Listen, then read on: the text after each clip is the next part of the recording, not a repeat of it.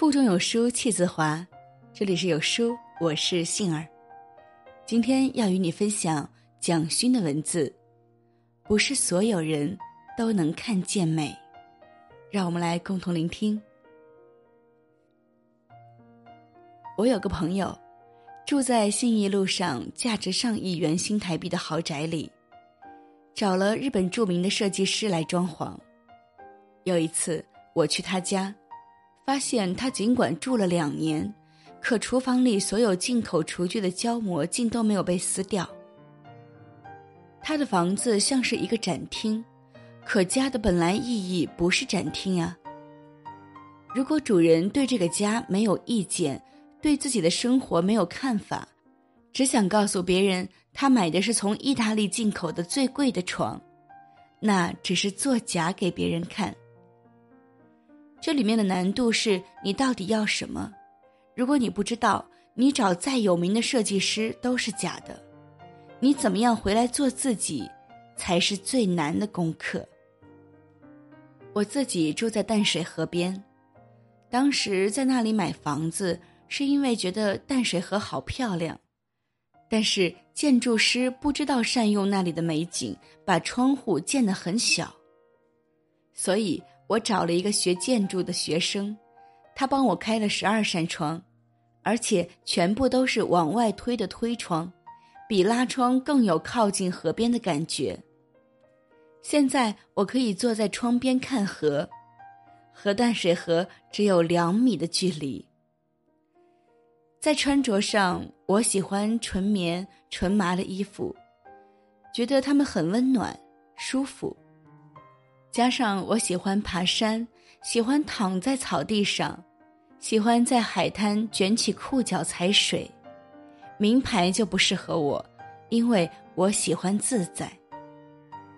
我现在不问工程师有没有去听音乐、看展览，反而是问他们：你们在这里工作五年了，有没有人可以告诉我，公司门口那一排树是什么树？很少有人能够回答出来。事实上，他们公司门口那排小叶懒人的叶子漂亮的不得了，绿色会在阳光里发亮。后来我再去，就有一个员工和我说：“谢谢你告诉我这件事，我现在下班后会先去看看小叶懒人，再回家，所以不再和太太吵架了。”他也问我。他女儿将来该学钢琴还是小提琴？但我建议二十三点才下班的他多抱抱女儿，这比较重要。因为所有的艺术课讲的都是人的故事。一个孩子如果不记得父亲的体温，他将来看画、听音乐都很难被感动。我们从年轻时开始就因为工作忙碌，忽略了人与人之间的感觉。但工作忙碌之余，你还是一个人，你必须每分每秒提醒自己回来做人。你看到了美，才会觉得这个世界是值得好好活下去的。如果你看到的只是品牌，只是假的美，你不见得会快乐，那反而可能会是你得抑郁症的原因。找回美的感觉其实很简单。去触摸一片叶子，去闻一下在很热的夏天午后暴雨的气味，那些我们有记忆的感觉，都会引发我们的感触和感动。一个博士可能毫无美感，但一个不识字的农夫却可以过得很美。他看得到月光的美，看得到稻浪翻飞的美。美是最大的财富。它不会因为你的学历而不同，但是会因为你人的部分的不完整而不同。在这个碎片化时代，你有多久没读完一本书了？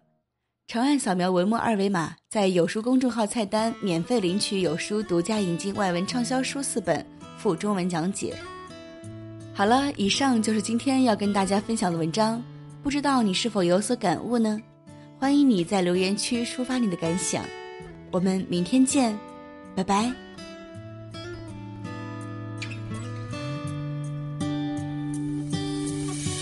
滴答叮答叮答叮答，时针它不停在转动。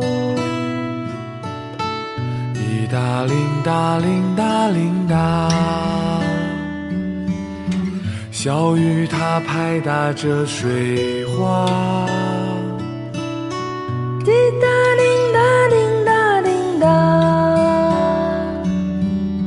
是不是还会牵挂他？滴答铃答铃答铃答，有几滴眼泪已落下。滴答铃答铃答铃滴答答，叮答叮答叮答，寂寞的夜和谁说寂？寞的夜和谁说滴话？答铃答铃答铃答，滴答叮答叮答叮答，伤心的泪儿谁来伤心？的泪儿谁来